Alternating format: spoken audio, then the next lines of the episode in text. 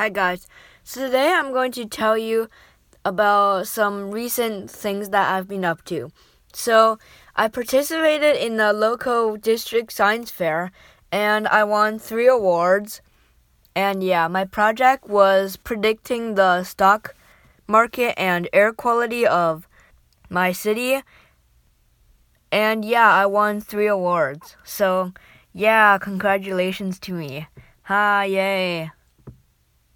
Goodbye.